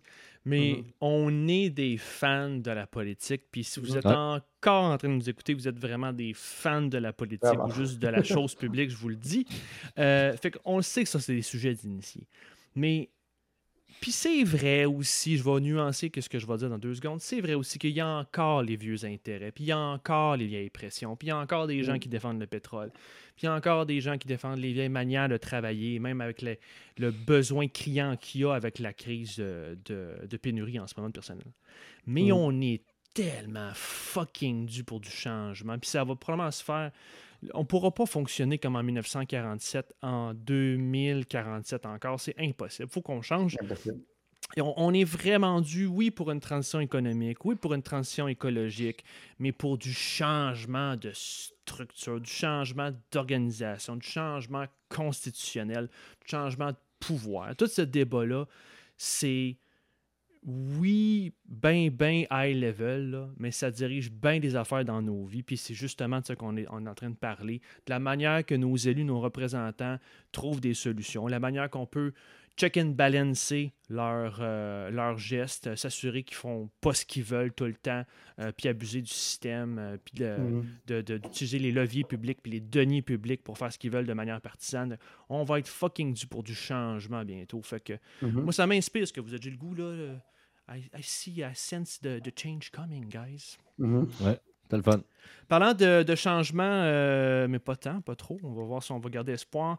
Euh, il y a eu, on va finir avec euh, Glasgow et la conférence de la COP26 qu'il y a eu là-bas en Écosse où les dirigeants mondiaux se sont entendus sur, grosso modo, le fait qu'il faut faire quelque chose pour éviter la crise. Ça, ça, on le savait déjà. Ça fait longtemps qu'on Slow clap. Mais euh, donc, on a réglé quelques questions quand même là, sur, euh, par exemple, le marché du carbone. Euh, on reste, par exemple, dans l'impasse sur la question de l'aide aux pays pauvres. bon, l'Inde n'est pas vraiment un pays pauvre, mais des pays plus pauvres qui génèrent beaucoup de GES. By the way, pour petite parenthèse, pour les 30-40 millions de Canadiens qu'on est rendu, je pense qu'on est comme 3-4e dans la génération des GES. C'est énorme, même si la Chine et les États-Unis nous dépassent bien le sûr. Le Canada, par habitant, c'est un des pays qui paye le plus au monde. on autorise à demi-mot aussi l'utilisation du charbon et des énergies fossiles euh, à la suite de la conférence. Bref, on s'en va toujours dans un mur. Euh, messieurs, euh, qu'est-ce qu'on retient? Qu'est-ce qu'on fait? Mm-hmm. Ben, je, vais, commencer avec une, analogie. il y, a un épisode classique des Simpsons que j'aime beaucoup, puis, je veux en parler. C'est Homer Simpson qui, ouais, qui, qui, découvre la, marijuana médicinale pour, pour, pour, certaines choses. Puis là, il, décide de. Euh, il veut faire légaliser ça, tu sais. Fait que là, il, mène une campagne, puis tout. Puis après, il réalise que. Oh non, attends, c'est-tu Simpson du Family Guy? Je me souviens plus, mais en tout cas, bref. J'ai même pas écouté. Malheureusement, je ne suis pas calé en Simpson. OK, mais, mais je pense que c'est Simpson, mais peut-être que c'est Family Guy. Mais en tout cas, je pense que c'est soit Brian et Stewie ou Homer. Mais tout ça pour dire qu'il y a un personnage qui veut euh, faire légaliser le pot. Puis là, euh, il, mène genre une assemblée puis tout de gens qui comme Yes, let's go, le vote c'est demain tout ça. Puis après, comme quelqu'un leur amène un journal, puis ils réalisent que le vote c'était hier, qui, ont déjà perdu. Il y avait genre une initiative mm. locale. Ben, c'est un peu ça avec le climat. C'est comme on est comme Yes, let's go, on va faire des affaires. Mais c'était comme genre hier qu'il fallait faire des affaires. Là, on parle du 1,5 degré. Là, on essaie de réduire les impacts parce qu'il va avoir des impacts. Il va avoir des impacts, mais là, on parle de on va le limiter à 1,5 degré, alors que le strict minimum qu'on avait dit, c'était 2. Je pense que quand à Paris, là, ou genre un peu avant Paris, après, on disait 2. Puis même deux, il semblerait que c'est pas assez. Parce que j'ai pris un cours sur la décroissance euh, à ma dernière session euh, d'université euh, à maîtrise. Et comme pour être juste le 2 degrés, ça a des, on va avoir des réfugiés climatiques. On va avoir oui, juste déjà avec ce qu'on fait en ce moment. Avec, ce qui se passe en Colombie-Britannique, tu sais, qu'on voit là en ce moment. -là. Mais tout ça pour dire que, pour répondre aux questions, François, pour l'espoir, euh, moi, je vois ma génération et les plus jeunes ont l'air de plus en plus mobilisés que jamais euh, pour le climat. Ça, c'est bon parce que ça presse les gens, ça, ça, tient les, élus accountable. J'aime beaucoup ce que j'entends de Steven Guilbeault. je trouve que déjà le ton est différent. Oui. Et je vois que c'est un vrai militant écologique qu'on a. Et ministre. Donc, on dirait qu'il ne sera pas, on dirait, le pantin pour justifier. On verra, là. Ça reste à faire, mais je souhaite qu'il ne devienne pas le Nicolas Hulot du, de la, France, du Québec. Mais s'il le devient et qu'il le fait, je vais. À applaudir. Dans le sens, c'est s'il a le gars, tu dois faire ça. Si on apprend qu'il est resté quatre ans avec Trudeau, puis qu'après il dit Ah, c'était toute la merde, puis tout, mais on est comme OK, mais pourquoi t'es parti? T'es pas parti, Là, tu perds du respect pour le gars. Mais s'il y a le gars, tu te s'en aller à un moment donné, puis dire Non, ça va pas assez, là, tu crois le gars, puis tu te dis OK, ce gars-là, il, est for real. Fait que ça pour dire, il y a de l'espoir. Mais encore une fois, c'était un peu hier qu'il fallait agir.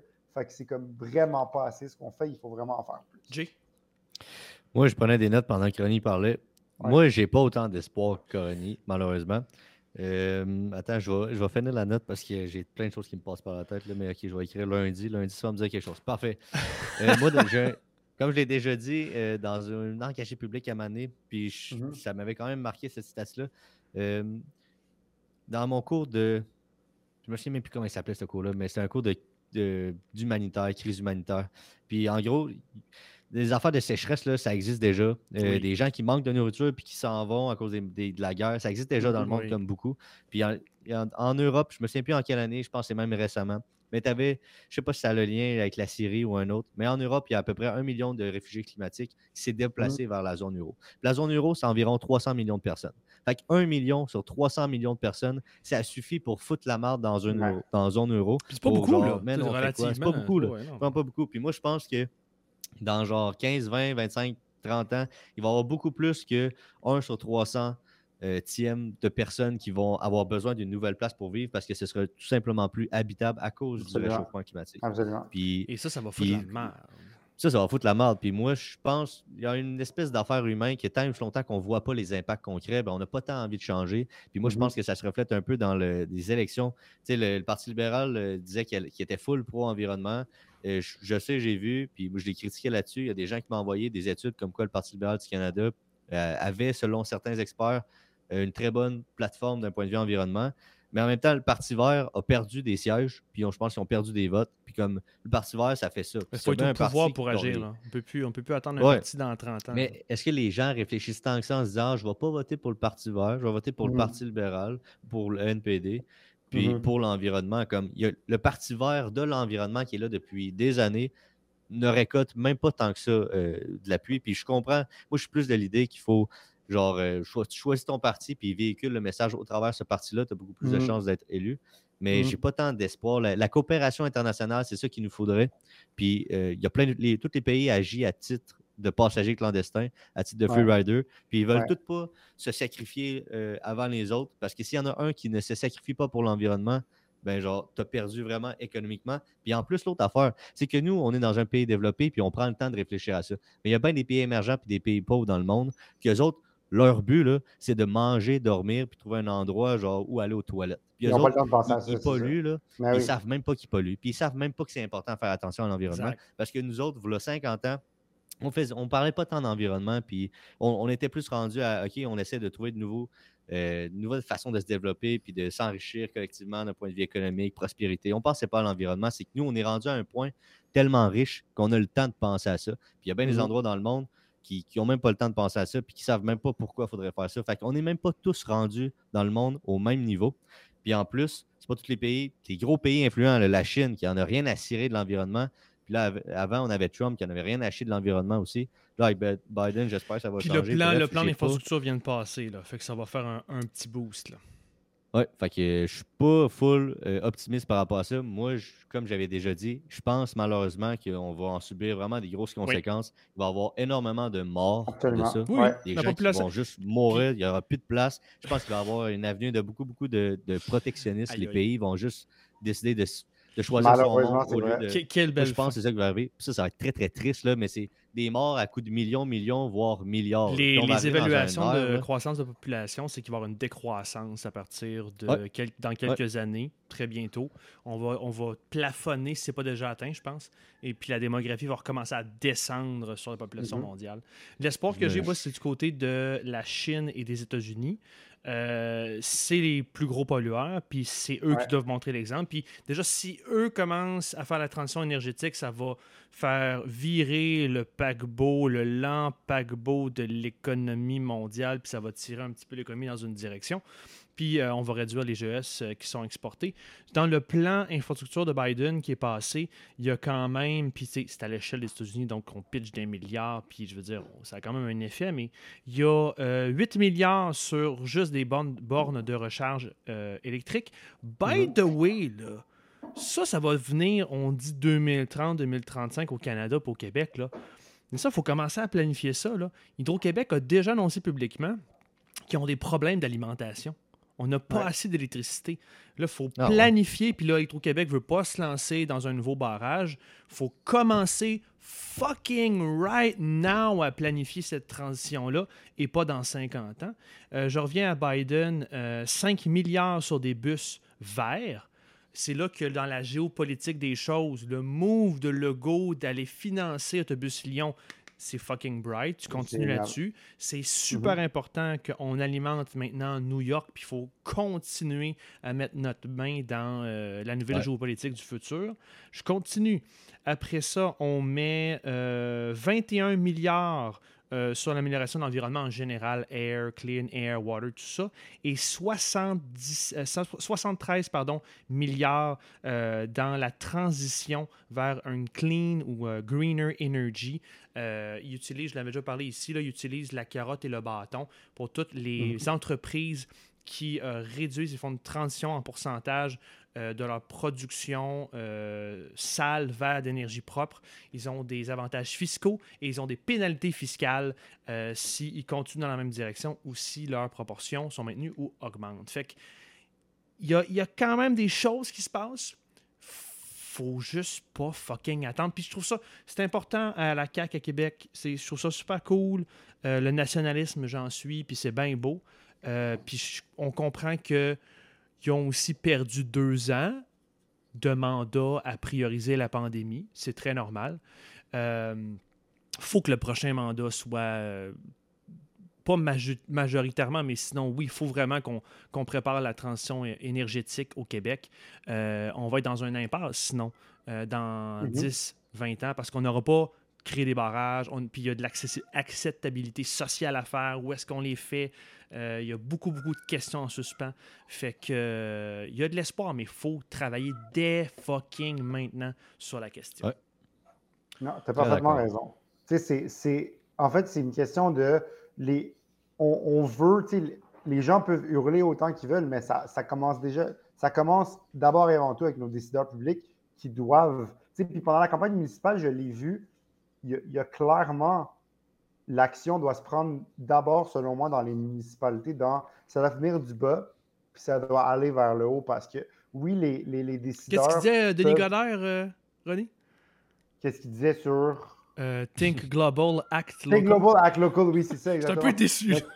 Mais- Non, non, non, mais, mais, mais c'est ça. Il faut avoir parles. une pensée globale, mais ça commence, ça commence dans ta municipalité. Ça commence à euh, le, le compost, ça commence à moins utiliser sa voiture, ça commence à. Tu sais, c'est- toutes ces petites mesures-là qui peuvent paraître vraiment niaiseuses, mais si on commence comme ça, ben là, après, ça encourage. Tu sais, les voitures électriques, là, il faut, on, peut, on peut bien s'en acheter, mais ça crée quand même du trafic. Ça Mais- crée quand même. Mais je, je me permets parce que ça, c'est dangereux. Les, les Mhm. décideurs publics, je pense qu'il faut pas qu'ils mettent la responsabilité sur l'individu. non, Ça, c'est un fucking Non, non, non, piège. C'est il faut que ça soit. collectif. Il faut que ça soit collectif, mais il faut que les décideurs publics envoient le message à la population que si vous êtes prêt à agir, nous, on va vous donner les outils pour agir. Mais il faut que les Ouais. outils pour agir ils soient en place. Ouais. Il faut qu'il y ait du transport en commun adéquat. Il faut qu'il y ait des bornes de recharge. Il faut qu'il y ait, faut qu'il y ait, tu sais, faut qu'il y ait- C'est un nouveau mode de vie qui- qu'il faut, faut définir. hein. Faut, faut, faut, faut éviter le gaspillage alimentaire. Il faut encourager les circuits courts. Il faut encourager l'économie circulaire, euh, la- la- le recyclage, euh, tout ça, la- le compost, la- la- le, recyclage du verre. Ça commence par tout ça. tu passes c'est- par tout, là, C'est ces difficile à, faire gober ça aux gens quand tu leur montres depuis qu'ils sont jeunes que plus c'est toujours mieux. Puis toujours plus, c'est toujours Oui. mieux. Puis, que là, en réalité, il ben, faudrait comme stagner, voire diminuer notre rythme de vie. Consommer différemment. Est-ce qu'il faudrait, est-ce qu'il faudrait aller vers un, possiblement de la décroissance, tu sais, carrément arrêter de dire on veut arrêter de croire, tu sais, on veut plus. Bon, premièrement, le brander différemment, là, parce que ça, ça Ouais. fait. Mais moi, Non, moi, je me suis Ça mais- fait peur au monde, ça. Non, c'est ça, mais tu sais, de, de dire que d'avoir plus de développement économique, de, tu sais, de, que le plus c'est toujours mieux, le, tu sais, le- on va faire croître le, PD le- le PIB à un rythme toujours de plus en plus grand, de plus en plus grand. Parce qu'en même temps, oui, la Chine s'est développée économiquement comme ça, mais c'est aussi comme ça que la Chine tu sais, a full pollué. C'est en se développant avec un, PD, un PIB de genre 10% par année pendant 10 ans, comme tu ish, là, c'est les, les chiffres qu'on a, je ne sais pas si c'est vrai, mais tu sais, puis une population qui grandissait, puis tout ça, puis ça, c'est comme ça la pollution s'est faite, comme aux États-Unis, c'est fait comme ça, comme au Canada, c'est fait comme ça aussi avec, la- avec les sables bitumineux, avec tout ça. Puis là, maintenant, à ce jour, on a beau avoir le gouvernement Trudeau, on est quand même encore propriétaire d'un pipeline. Moi, j'ai vraiment hâte de voir ce qui va se passer avec ça. Est-ce qu'on va réussir à, effectivement, faire le plan qui était un peu comme, un peu, euh, pas broche à foin, je veux dire, mais un peu euh, décousu de genre, tu sais, comme, on, on va, on va faire de l'argent avec ce pipeline-là, puis après le mettre dans l'environnement. Ouais. Est-ce qu'on va réussir à faire ça? Mais la Norvège a fait ça, je pense qu'il y a comme 20 ans. C'était il y a 20 ans, 10 ans de faire ça, pas maintenant. tu sais. Jay? C'est- Puis, puis euh, c'est ça, je- ma note, je m'étais écrit lundi. Mais c'est parce que lundi, je me suis inscrit au HEC Montréal. Il va y avoir un débat entre un sociologue et un économiste sur la Oh, décroissance. Puis Marie Et- Abraham, ça? Ouais. Ouais, puis euh, moi, je vais y aller. Ça va être très intéressant. Mhm. Je vous en redirai des nouvelles ici aux Prends des notes. Prends des Je notes. vais prendre des notes, j'ai bien hâte. Mais moi, je me souviens, j'avais déjà fait une. euh, en gros, moi, j'étudie en économie, puis, puis comme euh, c'est pas que les, les économistes sont contre la décroissance ou sont juste euh, sont pro, mettons, ah, tout va se régler grâce à la technologie. Je connais beaucoup de gens, beaucoup d'amis qui sont comme la technologie va tout arranger ça, fais confiance à l'innovation, puis tout. Mais reste que c'est vrai, on vit dans une planète aux ressources limitées avec une Mhm. population grandissante. À un moment doné, ça, Mhm. ça va, on, on atteint un plateau, puis ça implose, ça marche plus. Mhm. Mais fait moi, je suis un peu comme euh, entre, euh, genre, je prends acte de la réalité. Puis l'autre affaire, la décroissance, il faut, faut savoir ce que ça implique aussi. Là, genre, décroissance économique, ça veut dire que tu fais ton, ton, ton ratio de dette PIB, il augmente d'année en année.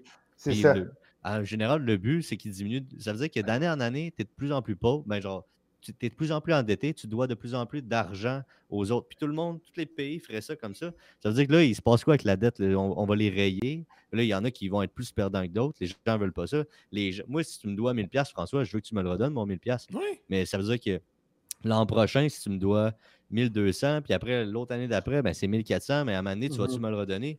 Puis, en tout cas, ça implique, là, ça, c'est une chose, il y a plein d'autres choses que ça implique. Ça implique plein de choses d'un point de vue économique qui sont très euh, difficiles pour les États. Puis c'est pour ça que moi, j'avais des profs qui me parlaient de croissance limitée ou de Mhm. croissance dans des, dans des endroits très, très verts. Ouais. D'un point de vue individuel, ça, ça implique de réduire notre consommation. Mais est-ce qu'on a réellement envie de, de, de faire, De travailler ouais. moins, puis de, genre, sais, comme moi, j'ai un certain niveau de vie d'un point de vue alimentaire, mettons. Genre, je me, je me fais ma nourriture, des fois, je m'en vais au resto, pas trop. Mais là, faudrait, on me dit à moi et à tout le monde, fais moins, genre, mange moins bien ou mange, achète des affaires moins chères, va moins au restaurant. C'est pas tout le monde qui est prêt nécessairement à ça, puis qui, qui sait que ça implique ça. Mhm. Mettons, met- Mais moins- surtout- même d'un point de vue vestimentaire, là, achète moins de linge. Mais c'est pas tout le monde qui est prêt et qui est capable d'acheter moins de linge. là. On a un rythme de consommation extrêmement élevé puis on s'en rend même pas compte. Ben, ou, Ça, achète du linge, ou achète du linge plus local, achète de la nourriture local. moins transformée. Si Achète, t'achètes euh, local ton linge, là, tu vas en acheter moins, je te le garantis. Ouais, ça. Achète, tu sais, prends le métro, euh, prends ton vélo des Ouais. fois, tu sais, euh, si tu prends ton auto tout seul, prends-la pas. Tu euh, C'est toutes des choses de même. Ça, c'est des petites actions. Mais c'est vrai que c'est pas facile. Tu sais, le, le, le sociologue. Ben, le- en le dehors de sociologue- Montréal, t'essaieras de prendre le métro. Le sociologue que tu, veux, que tu vas voir lundi, là, c'est Yves-Marie Abraham. C'est un, prof que j'ai eu. Je t'invite à le prendre d'ailleurs, le cours que j'ai, vu que tu en maîtrise au HEC. C'était un, un cours euh, à option. là, C'est dé- la dé- décroissance euh, théorie et pratique. C'est vraiment intéressant parce qu'on explore toutes les, les- les alternatives à ce qu'on appelle le développement durable, tu. Qui est, qui est une, une option, mais tu as aussi euh, la, la croissance contrôlée, tu as aussi la décroissance. Puis le cours a décroissance soutenable aussi. Donc, il y a plusieurs options, puis tu vois Wow. plein de théories vraiment Je intéressantes. me sens vraiment Mais- vieux avec vos cours, les gars. Nous, on a toutes pas vu Mais ça dans notre époque. c'est full intéressant. encore de... intéressant pour être. Les cours commençaient en environnement à mon époque. J'étais, souvent dans ce cours-là la personne qui disait oui, mais, ou oui, comment ça pourrait marcher, puis tout. Puis ça menait à des débats vraiment intéressants. Mais il faut cette confrontation d'idées-là parce que les gens qui pensent comme ça, il ne faut pas les exclure. Moi, dans dans ce cours-là, ça, ça, m'a vraiment choqué. C'est qu'il fallait faire un, un, projet sur une problématique. Moi, j'ai choisi euh, la, Convention citoyenne pour le climat qu'Emmanuel Macron a mis en place en France. Ça, c'est vraiment cool comme idée. C'est que Macron a dit on va prendre X nombre de citoyens français, on va leur, les mettre dans une salle, puis on va leur faire nous émettre des recommandations. Puis il a promis avant, avant la, Convention citoyenne, une fois qu'elle a été formée, il a dit toutes les, toutes les recommandations qui vont sortir de cette Convention pour le climat, je vais les, euh, les accepter. mais genre, les gens sont choisis de manière au hasard? Non, mais c'est comme, c'est pour représenter la population au niveau démographique, géographique. Très... Puis, il y avait différents niveaux d'éducation. Tu avais des gens avec un doctorat, des gens avec une maîtrise, des gens avec un bac, des gens avec un, lycée, puis des gens avec, mettons, pas d'éducation supérieure. Ça a donné quoi? Ben, ça a donné beaucoup de recommandations, des bonnes recommandations. Mais là, Macron, quand il a, quand il a, annoncé le, les, recommandations, il a dit Je les accepte toutes, mis à part trois recommandations il a dit écoutez, je sais que j'avais dit que je les accepterais toutes, mais mettons, ces trois-là, je vais mettre un veto dessus. Mais à part de ça, je vais toutes les mettre en place. Et? Puis là, finalement, au fil du temps, on a réalisé que c'est vraiment comme une minime partie des recommandations qui ont été mises en place dans un projet de loi, une loi climat, qui a été vraiment dénoncée par tous les, les, climato-sceptiques, les, qui ont été applaudis par les climato-sceptiques plutôt, mais dénoncés par les, militants climatiques. Et euh, au final, euh, on, a, compris que c'était euh, les, lobbies qui avaient fait pression pour fait pression. Par exemple, un enjeu dont je me rappelle, c'est de réduire les vols entre les trop courtes distances en France. Tu sais, parce qu'il y a le train, par exemple, qui est plus, mettons, environnemental qu'un avion que tu peux prendre. Mais il y a des vols qui sont très, de très courte distance qui s'offrent en France. Et il y en a qui voulaient limiter le nombre d'aller-retour, mais il y a des, lignes aériennes régionales qui ont fait pression sur le gouvernement et qui ont gagné leur bataille. Pour, puis finalement, ça n'a pas été mis dans, le projet de loi. C'est des choses comme ça. Fait que tu vois que même si Macron avait toute la bonne volonté du monde de, faire cette convention-là, puis que ça a vraiment marché, puis que les gens ont participé, puis ont émis des recommandations, au final, ça ne l'a pas donné ce que ça avait donné. Puis là, je, voudrais vous sortir le document tout, mais on commence à manquer de temps. mais c'est ça, en fait, c'est que même une idée de même, quand on essaie de mettre dans les mains des gens les, décisions puis tout, ils font le travail, ils sont capables de le faire. Ils émettent des recommandations. Mais tu ne peux, pas, tu peux pas omettre le pouvoir, les rapports de force. On est, des humains, il y aura toujours des rapports de force. exactement. Puis tu peux pas, tu peux avoir les bonnes solutions. Probablement que Emmanuel, comment il s'appelait le gars euh, Macron, le président. Non, non, pas, excusez-moi, le, ministre qui a démissionné en France. Euh, euh, Hulot. Hulot. Probablement Nicolas Hulot, il y avait les bonnes propositions, il y avait les bonnes solutions. Ouais mais tu peux pas ignorer les rapports de force en, présence. S'il y a beaucoup, beaucoup, beaucoup de bidous en jeu, il y a des lobbies qui vont faire pression. Puis on n'en parle pas souvent des lobbies au Canada. On en parle aux States, mais dans notre propre pays ici, puis là, je parle du Canada de l'autre pays. Puis au Québec aussi, il y a dans, ils ont beaucoup de liens avec les ministères, donc euh, ça a beaucoup, beaucoup d'influence. Un mot de la fin, les gars, avant qu'on se laisse? Jay? Oui, mot de la fin. Je ne sais pas si on en a parlé aux engagés publics, mais moi, euh, dans le fond, je suis en processus de vendre mes actions d'Air Canada parce que je considère pas ça cool. Pour quelle euh, raison? parce que dans le fond, le gars, j'ai fait, euh, fait un texte récemment là-dessus parce que des fois, je fais des textes pour le mouvement Québec indépendant. Je Je sais pas à quel point les gens lisent ça, mais bon, j'ai fallait que je fasse tu veux Tu euh, profiter pour référer Est-ce qu'on pourrait lire ça? On va le googler. Dans le fond, c'est Mouvement Québec indépendant, puis c'est rené par Martine Ouellette. Mais là, je ne sais pas qu'est-ce qui va se passer dans les, prochaines, les prochains mois parce que Martine Ouellette, maintenant, est avec Climat Québec. OK. Fait que je sais pas qu'est-ce qui va venir. Ouais, elle est dans Marie-Victorin, en fait. On va le googler. En fait, ouais, ouais, c'est ça. en tout cas, mais c'est pas ça important. Ce que je veux dire, c'est que moi, je trouve ça très insultant en tant que francophone d'Amérique. Euh, puis mm-hmm. fier francophone d'Amérique, comme nous autres, puis bien les gens qui nous écoutent, bien les gens au Québec tout court, de savoir qu'il y a une personne qui méprise à ce point-là le français en considérant qui n'est même pas important à Montréal d'apprendre le français. Puis le pire, c'est qu'il a raison. il est capable de vivre en anglais à Montréal, puis il est très bien capable de vivre en anglais. Mais puis moi, je, trouve que c'est l'exemple typique de pourquoi genre, on l'a échappé collectivement d'un point de vue linguistique au Québec, puis qu'on doit rattraper la chute. Parce que le Québec, l'anglais, c'est important. Apprendre, apprendre l'anglais, c'est important. Savoir le parler, c'est important. Mais mais ça ne veut pas dire pour autant de se foutre du français puis de négliger le français à n'importe quel endroit au Québec. Savez-vous ce qui est le fun dans ce dossier-là, c'est que c'est pas venu du politique. C'est venu d'un média, c'est venu d'un journaliste qui a picossé un, euh, le, PDG, mais c'est venu de la société civile. Puis ça a été repris après ça par la politique, bien sûr. Mais c'est le fun parce qu'on dirait que, ben c'est le fun pour ceux qui croient en le maintien euh, et la survie du français. C'est comme la société civile elle-même est en train d'établir un standard. Il y a un nouveau. On l'avait laissé aller. Le nationalisme revient avec toute la, nouvelle position politique du Québec en ce moment, la position historique du Québec. Mais on mhm. dirait que dans la société civile, c'est un nouveau standard qui reprend un petit peu du gain. Euh, puis d'ailleurs, je ne sais pas si vous avez vu, mais il y a eu quelques annulations euh, de, discours publics. Parce que justement, les justificatifs, j'ai pas j'ai plus l'entreprise en tête. Euh, je pense, euh, je pense que c'est la Chambre de commerce de Montréal. SNC Lavalin. Puis exactement. Et le PDG, CEO disait Je veux ajouter plus de français. Donc, tant mieux, mais on dirait qu'il Parle pas assez bien français, ouais, c'est ça. Ronnie, toi, ton mot de la fin? Oui, ben moi, pour revenir sur ce que Jay a dit, effectivement, j'entendais ce matin une chroniqueuse, je pense que c'est Lise Ravary qui parlait à Valandrinville, qui disait qu'on a trop essayé longtemps le bâton pour, pour encourager les gens à apprendre le français. Puis là, maintenant, ce serait peut-être le temps d'essayer la carotte, dans le sens de les gens à prendre des formations, leur offrir la formation, parce qu'on parlait de la loi 101 appliquée au cégep. Moi, je ne pense pas que c'est la solution. Je suis d'accord avec M. Legault là-dessus quand il dit que ce n'est pas deux ans de plus au cégep qui va faire en sorte que quelqu'un utilise le français dans, son quotidien. Ce qu'il faut, c'est rendre le français attrayant, mais pas juste la langue. Mais ça, tu fais ça par le pouvoir puis le cash. C'est les seuls moyens. Ben, c'est le cash. c'est le drive. C'est ce qui drive à Montréal, l'anglais, c'est le cash. Exact. C'est les, les jobs. Mais, tu sais, c'est important de bien enseigner l'anglais, mais c'est aussi important de que les gens apprennent le français parce qu'on leur fasse comprendre les bénéfices qu'ils vont avoir. C'est la francophonie, ça va devenir, le français va devenir une des langues les plus parlées dans le monde. C'est déjà, je pense, la cinquième, sixième la plus parlée dans le monde. Ça va devenir la deuxième ou la troisième dans pas longtemps à cause de la francophonie en Afrique. L'Afrique. L'Afrique qui grandit.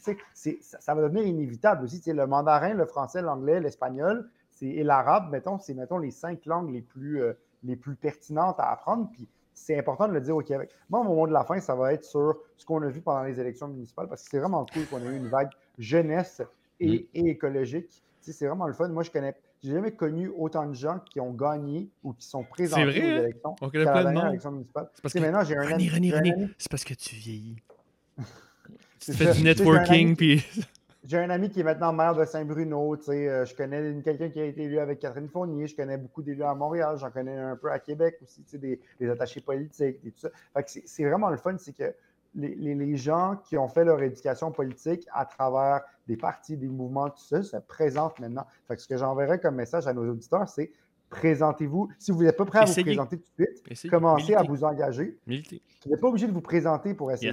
Vous pouvez militer. Vous pouvez, faut que tu fasses tes classes. faut que tu t'apprennes les règles. Ça peut être une cause, ça peut être un parti, ça peut être une pétition, ça peut être tout ça.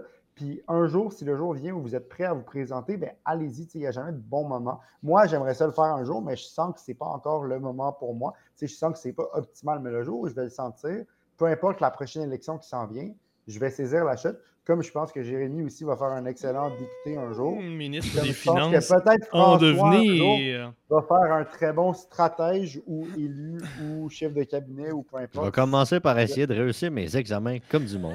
Et après, on, passera à un autre mais étape. pour dire, même si aucun de nous le fait nécessairement puis qu'on n'est jamais élu ou qu'on se présente jamais, il y a toujours un moyen de rester engagé. Puis ça, c'est vraiment important de le faire. Autant on l'a vu avec la loi, la loi sur euh, les, trans euh, à Québec on le voit avec la, la, COP26, on le voit avec le municipal, on le voit avec le jeune homme qui s'est fait tirer dessus avant hier puis qui dit qu'il y a une mobilisation.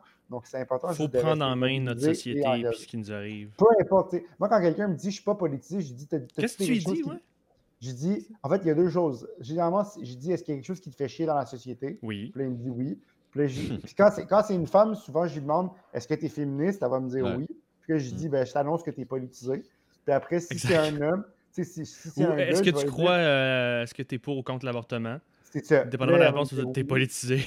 C'est ça. Puis si, si, si c'est un homme, généralement, je vais lui demander qu'est-ce que tu changerais autant dans ton quartier, dans ton pays ou ta province? Puis là, la chose qu'il me répond, je dis, ben, tu vois, ça, c'est une opinion politique. Puis généralement, ils vont dire, ah, le système de santé est trop lent, j'aimerais ça, mettons, qu'il y ait plus, euh, qu'il y ait plus de patients, euh, plus de docteurs ou plus d'infirmières pour s'occuper des patients. Puis je dis, ben, tu vois, ça, c'est une opinion politique. Parce que le, vrai monde, là, Ronnie, là, quand il parle, le, le monde normal de Denis, là, quand on parle Ouais. de politique, eux autres, ils pensent à la partisanerie. c'est ça, exactement. Là, tu leur montres que non, c'est gérer ta société. C'est géré, tu sais. Ouais. C'est con, mais, mais, mais, à, mais à Verdun, euh, où j'habite, un des enjeux, c'est le centre aquatique. Est-ce qu'il va être sur l'île des Sœurs ou est-ce qu'il va être à Verdun? Ça, c'est vraiment un gros enjeu. Il y a des gens qui, sur le groupe Verdun Communauté, les gens veulent une piscine, ils veulent un centre aquatique, puis ils veulent sur la terre ferme à Verdun, pas à l'île des Sœurs, qui est, mettons, moins accessible si t'as pas d'auto, puis tout, parce qu'il n'y a pas de métro, puis tout. Donc, c'est juste ça, c'est un enjeu, puis juste pour ça, quelqu'un pourrait militer, par exemple. Donc, ça peut commencer là, puis ça peut finir à la COP26 euh, sur la scène Et internationale. voilà, Puis entre tout ça, il y a comme un spectre. il y a une gradation. Voilà. La question, c'est qu'est-ce que vous en pensez à la maison? Euh, N'hésitez pas à nous euh, écrire en commentaire sur Twitter, sur Facebook, euh, sur nos plateformes. Écrivez-nous ce que vous, vous pensez de la COP26 euh, d'implication politique et de ce qui se passe au Québec et au fédéral. Messieurs, merci beaucoup d'avoir été là cette semaine. Merci à toi, c'est vraiment Merci, nice. C'est vraiment cool. Et on se voit pour les auditeurs la semaine prochaine. Comme d'habitude, euh, vous pouvez vous abonner à nos médias sociaux sur euh, Facebook, Twitter, YouTube, Instagram. Euh, notre podcast est sur Apple Podcast, Google Podcast, SoundCloud et Spotify. Et pour avoir l'infolette, allez voir la boutique pour le merveilleux linge. Et pour vous engager, voir des formations politiques, vous allez sur engagépublic.com. Alors, merci tout le monde et à la semaine prochaine. Ciao.